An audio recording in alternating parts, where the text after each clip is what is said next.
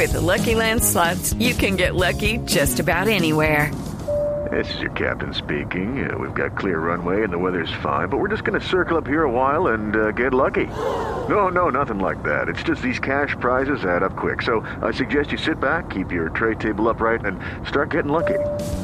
Play for free at LuckyLandSlots.com. Are you feeling lucky? No purchase necessary. Void where prohibited by law. 18 plus terms and conditions apply. See website for details.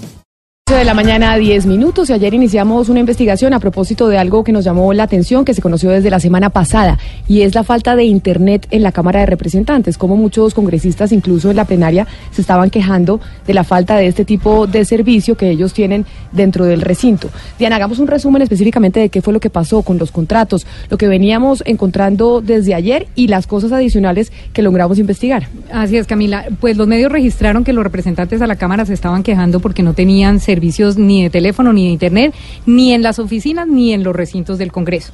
Por lo mismo llamamos ayer a la directora administrativa de la Cámara, Carolina Carrillo, y esto fue lo que nos contestó sobre la razón del corte del servicio. El ministerio nos dice que primero no hay más recursos porque además el Estado se encuentra en quiebra sin embargo, las denuncias del concejal de Bogotá por el Centro Democrático, Andrés Forero, añadieron un nuevo ingrediente a esta historia y es que el contrato interadministrativo 939 de 2016, firmado por la Cámara de Representantes con la empresa de recursos tecnológicos ERTSA del Valle del Cauca, por más de 67 mil millones de pesos, costó el doble de la propuesta enviada por la empresa de teléfonos de Bogotá ETV. Pero no solo eso, Camila, el dudoso proceso de contratación habría ocasionado que ETV y la empresa UNE, que estaban interesadas en el proceso, no tuvieran la posibilidad de presentar a tiempo una propuesta porque la Cámara en 20 días eligió al proveedor eh, para los siguientes, eh, los siguientes cinco años, o sea, hasta 2021, con el siguiente objeto presentar la solución integral de servicio de telecomunicaciones compuesta por el servicio de valor agregado para la transmisión de datos, video y voz. O sea, eso, significa que es internet, en los computadores, celulares ¿Y video es qué será? Streaming, el, streaming que hacen de pasar en vivo las comisiones, eh, los debates de las ah, comisiones. Ah, ¿para ellos tienen televisor en las oficinas? no, en las oficinas en todas. Ah, es que, es que, yo no he ido a esas oficinas. Sí. Ah, o sea, cada representante tiene un televisorcito en su oficina y ahí ve qué está pasando y ahí en la plenaria. Tele, exacto, su tele puede ver lo que está pasando en la plenaria porque acuérdense que todos no pueden entrar a todos los debates. Okay. Entonces ahí lo sigue. A eso súmele Camila que para ese momento de la firma de ese contrato, de ese, de ese convenio, estaba vigente el contrato con la ETV, por lo que la doctora Carrillo decidió terminarlo sin más ni más anticipadamente. O sea, era tanto el afán de contratar a este nuevo proveedor del Valle del Cauca que la Cámara de Representantes no pudo esperar hasta el mes de junio, sino que firmó en diciembre con la empresa de la Gobernación del Valle y en abril le terminó el contrato a la ETV pues queremos saber precisamente qué fue lo que pasó y por esa razón estamos en comunicación con Luis Fernando Martínez. ¿Quién es Luis Fernando Martínez? Él es el gerente de ERT del Valle del Cauca, la empresa que hoy está prestando el servicio en la Cámara de Representantes. Doctor Martínez, muy buenos días. Gracias por estar con nosotros por y por aceptar esta llamada para explicarnos el tema. Bienvenido a Mañanas Blue. Sí, muy buenos días. Eh, con el saludo. Eh, aquí puesto a aquí interrogante siempre quiero hacer es como una aclaración porque yo tuve la oportunidad de escuchar la nota que hicieron ayer cuando, no sé si era usted o otra periodista, entrevistaba al concejal. ¿Era usted o, era otra? Eh, cuando usted, usted o la persona... Pero mire, doctor, doctor Martínez, yo lo estoy oyendo tan mal y usted tiene el servicio de la empresa en la que usted trabaja, porque si este es el servicio que le prestan entonces a los congresistas se oye muy mal de verdad. Eh, le voy a pedir el favor de que se ubique mejor para tener una, una comunicación un poco más clara. Pregúntele a su operador si llamó a un celular o está llamando a un teléfono de la ERT. Pregúntele para que le diga si el servicio está bien o está mal. No, no, me puedes decir que este servicio lo estoy prestando yo, me está llamando a mi celular. Y yo estoy en claro, entonces no sé si usted está considerando que el servicio de claro es malo. Vamos a buscar a ver cómo hacemos para tener una mejor comunicación y oírlo claramente que nos parece. Yo lo escucho perfectamente. No, pero es que al aire se oye, un, se oye un poco mal, doctor Martínez. Por eso nos parece importante, porque nos parece fundamental contar con su explicación. También está con nosotros en la línea Camilo Olea. Él es el vicepresidente de la empresa de teléfonos de Bogotá, la ETV. Señor Olea, muy buenos días y usted también gracias por estar con nosotros. Camila, buen día para usted y la mesa de trabajo y su audiencia.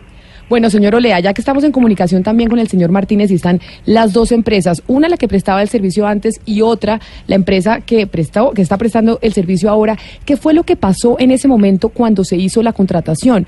¿Cuál es la diferencia en los servicios que el de ustedes costaba casi que la mitad?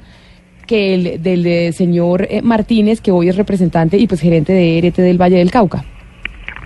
Nosotros veníamos prestando los servicios a la Cámara de Representantes y al Senado desde el año 2007. Entendiendo la importancia de tener una renovación tecnológica, veníamos en conversaciones con las áreas de planeación correspondientes para identificar cuál era el alcance de una modernización. Eh, nuestro contrato estaba vigente hasta mediados del 2017 y con la oportunidad necesaria buscamos esos acercamientos. Desafortunadamente no hubo un progreso eh, al respecto y a finales de diciembre de 2016 llega una invitación de la Cámara para cotizar.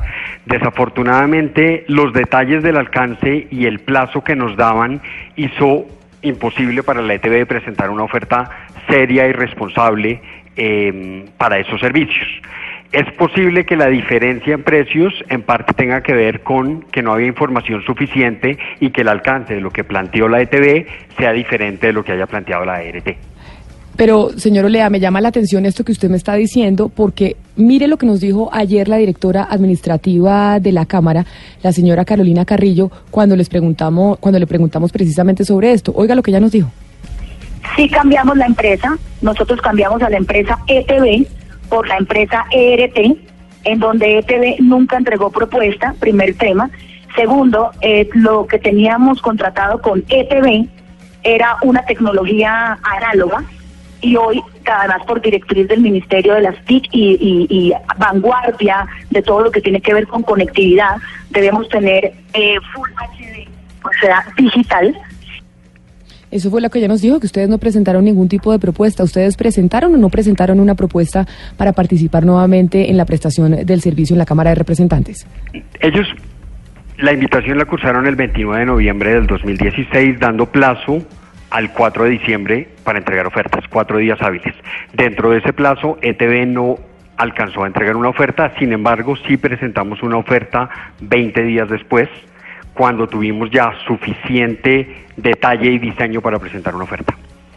Y entonces, doctor Martínez, gerente de la ERT del Valle del Cauca, quienes están prestando hoy el servicio en la Cámara de Representantes, ¿cuál es la diferencia del servicio que ustedes prestan con el de la ETB para que cueste el doble? Porque básicamente pasó de 30 mil millones de pesos que tenían un contrato inicial en la Cámara a 60 mil millones de pesos. ¿Cuáles son los servicios adicionales para que el costo haya subido de manera tan significativa? Bueno, señora, primero te quiero hacer varias aclaraciones. Usted ayer dijo al aire que yo, Luis Fernando Martínez, había creado la empresa RT un año antes de hacer esta propuesta. Quiero decirle que la RT lleva 27 años. Usted no puede decir cosas que no son, primero.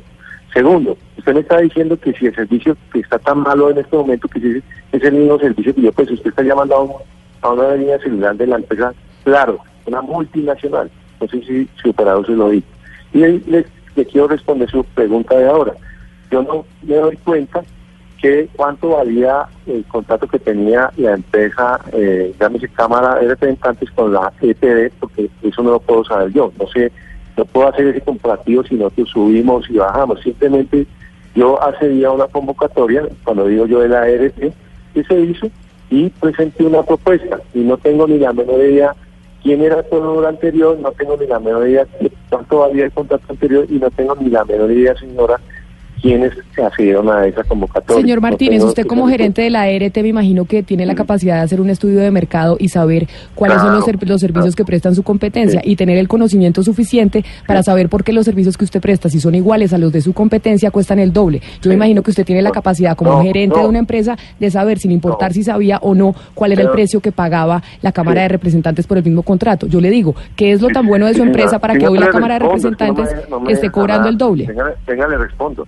Sí, señora, nosotros no, es que lo que está diciendo no es tan cierto, de que nosotros estamos cobrando, lo que estamos cobrando por el solo servicio de Internet. Como lo dice, como lo está diciendo la persona que se está entrevistando al otro lado de la línea, es todo un, tema de renovación tecnológica. Nosotros prestamos servicio a, más de 2.000 personas en, todo el tema de Internet. Eh, eh, estamos eh, telefonía IT, última tecnología, una base ilimitada. Eh, de minutos de telefonía local y una usa ilimitada de teléfonos para larga distancia, llamadas a celular, tenemos servicios de televisión IP a 250 televisiones, tal como usted lo dijo en este momentico. Enlace, enlaces de diferentes edificios. Usted sabe que la Cámara no solamente funciona allá en el propio Congreso, sino que ellos tienen un tema administrativo, eh, tienen en el Congreso y en el Capitolio. Todos esos enlaces lo hace la, la RT. Yo no sé anteriormente si lo hacía o no lo hacía. Eh, también eh, hacemos tenemos redundancia pasiva, eh, fibra óptica y tenemos físicamente apoyando en el Congreso de la República todos los, representantes y toda la personal administrativo de la, Cámara de Representantes. Todo esto son servicios de baja no solamente es Internet, como se dijo ayer, es, es un valor que está dentro del presupuesto que la Cámara, después de que cuando yo hacía una convocatoria, el que define el presupuesto es la empresa que saca la convocatoria, no la, no la empresa que hace esa convocatoria como si fuese la derecha. Pero entonces permítame preguntarle al señor Olea, quien es el vicepresidente de la ETB. Señor Olea, ¿por qué ustedes costaban casi que la mitad? ¿No estaban prestando estos mismos servicios que el señor Hernández nos está explicando que en este momento le están dando a la Cámara de Representantes? A ver si usted nos ayuda a entender por qué razón se incrementó de manera tan importante el presupuesto para este rubro en el Congreso. Camila, efectivamente las dos empresas presentamos oferta en el marco de la misma invitación y con un alcance que venía dado en esa invitación.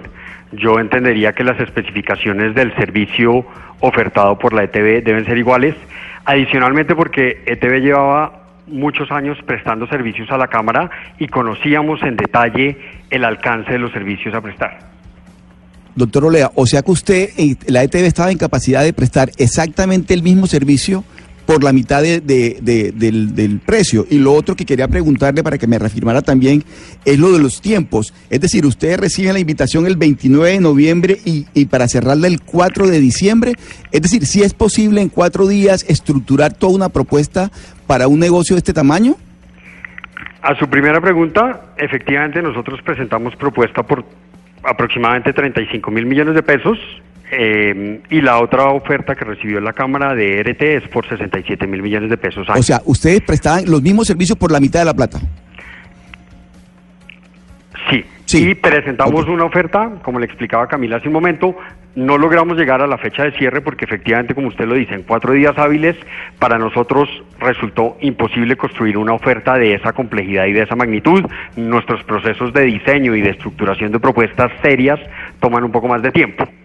Pero entonces, señor Martínez, ya que usted nos está diciendo y nos explicó el servicio que están prestando y oye al vicepresidente de la ATV que dice que prestan exactamente el mismo servicio por la mitad de precio, ¿qué hace que ustedes sean tan costosos?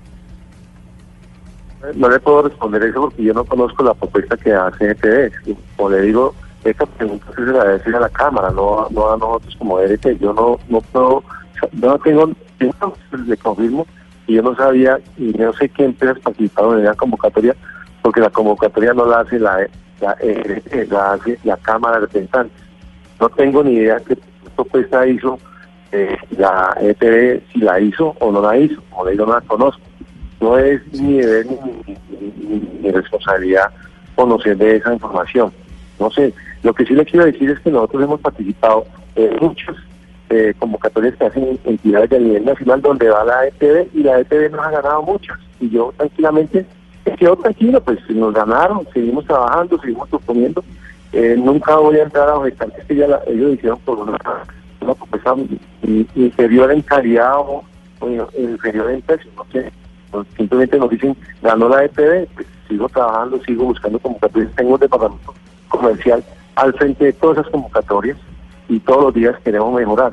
Eh, aquí yo no sabía, como le, le, no sabía quién participó, y me estoy dando cuenta que el señor está diciendo que hizo una, una propuesta inferior a la nuestra, no sé si él tiene la capacidad de conocer lo que nosotros propusimos y no sé si él tiene la capacidad de saber que estoy yo, eh, yo eh, brindando el servicio a la, a la Cámara de Representantes, no sé cómo lo hace. Yo no tengo, Señor Martínez, justamente quiero preguntarle... Claro, justamente quiero preguntarle sobre la experiencia de la, de la ERT. Eh, ¿Cuántos otros contratos así de grandes tiene la ERT con empresas del Estado eh, como la Cámara de Representantes. Y quiero preguntarle además si este es el contrato más grande que tiene la, esta empresa que, que tiene sede en el Valle del Cauca. Bueno, eh, muy importante su pregunta, señor, porque como eh, escuché, le dije ayer, que esta empresa se formó hace un año. Primero, esta empresa tiene 27 años en el mercado. No se creó para, específicamente para, para atender este contrato con la Cámara de Representantes y mucho menos yo como gerente. Yo llegué hace tres años y la señora dijo ayer que eh, la creamos en el último año. Es mi empresa, ¿no? Es una empresa pública, 100% estatal, así como la ETV donde tiene participación la gobernación del Valle y la empresa municipal de Cali.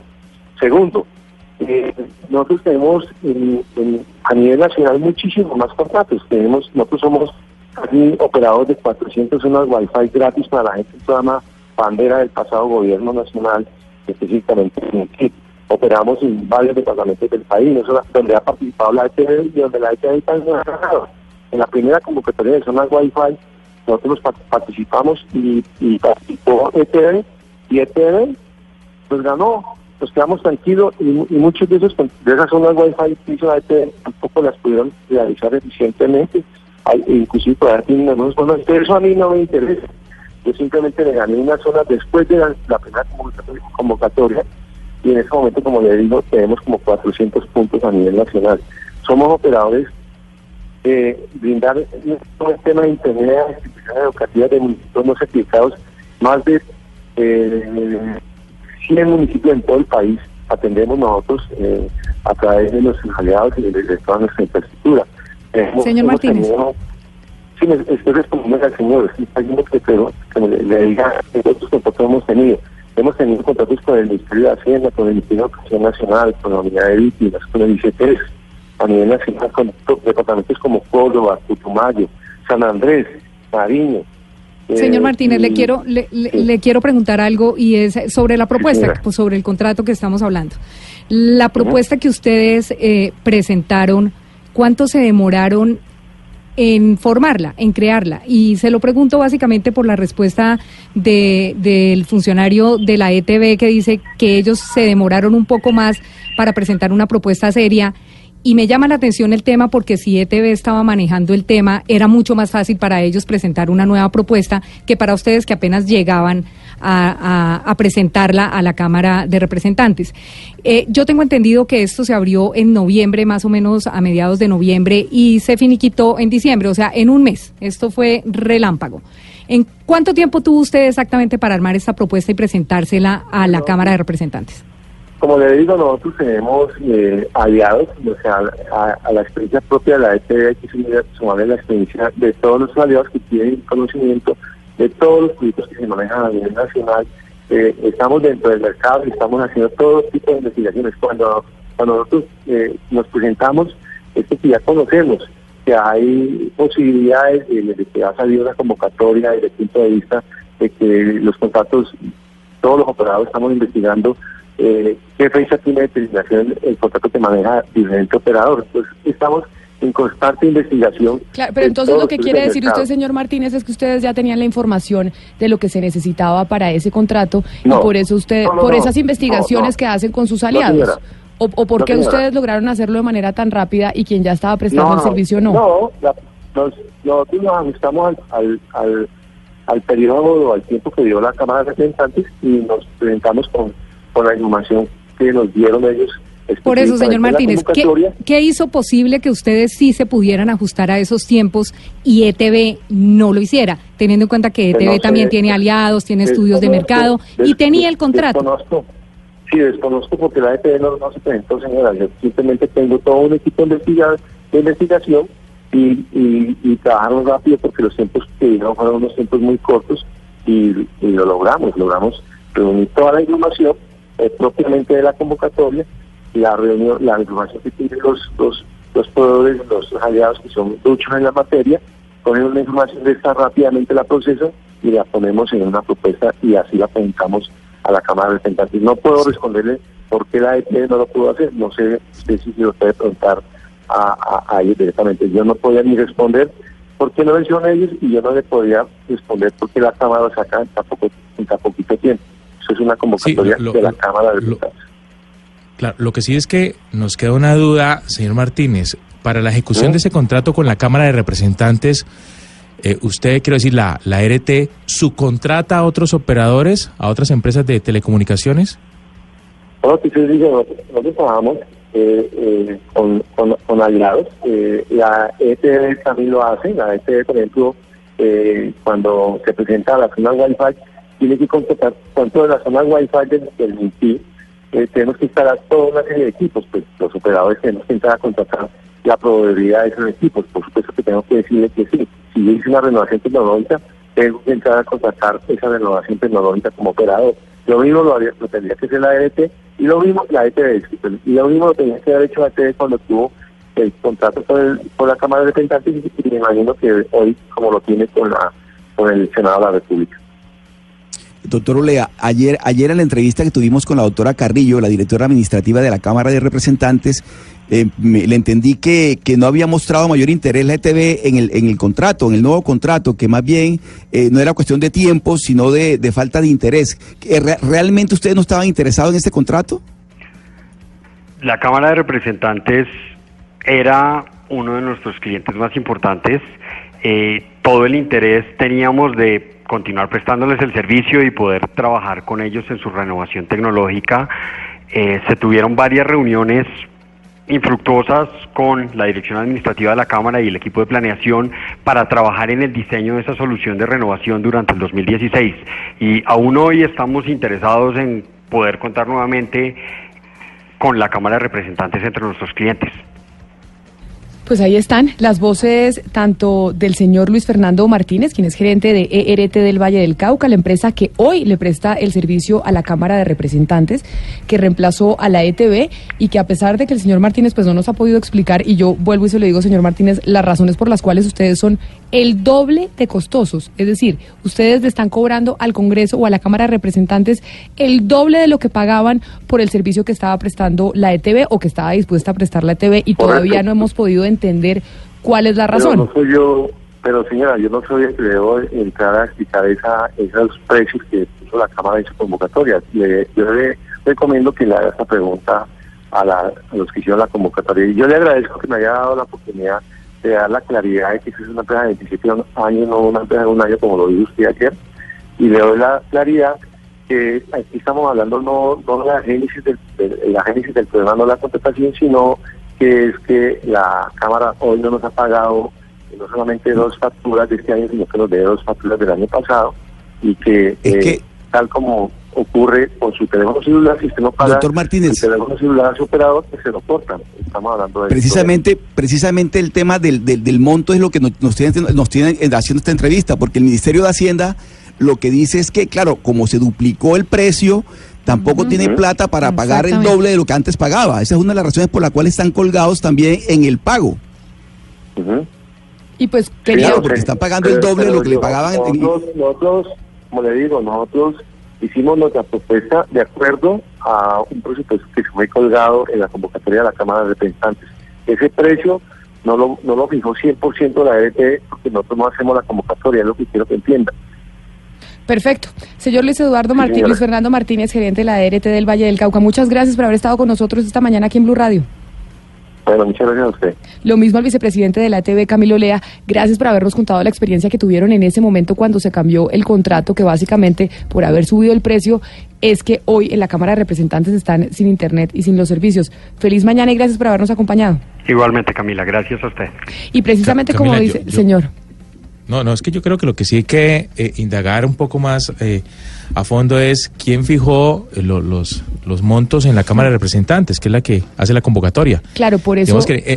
por eso ayer hablábamos con Carolina Carrillo, precisamente, que es la directora administrativa, para que nos explicara las razones por las cuales se incrementó el precio de esa manera. Hemos hablado fuera de micrófonos con el presidente de la Cámara de Representantes, con el representante Chacón, y él dice que él no tiene nada que ver, que eso es responsabilidad de la directora administrativa. Pero por eso, y quiero que en eso me ayude usted, Diana, ¿cómo escogen a la directora administrativa? Porque es responsabilidad de los congresistas elegirla a ella y no pueden ellos entonces ahora venir a lavarse las manos y echarle toda la culpa a la señora Carrillo de lo que pasó con el aumento del precio de este servicio y decir, ah, esto no es responsabilidad mía, que conteste ella.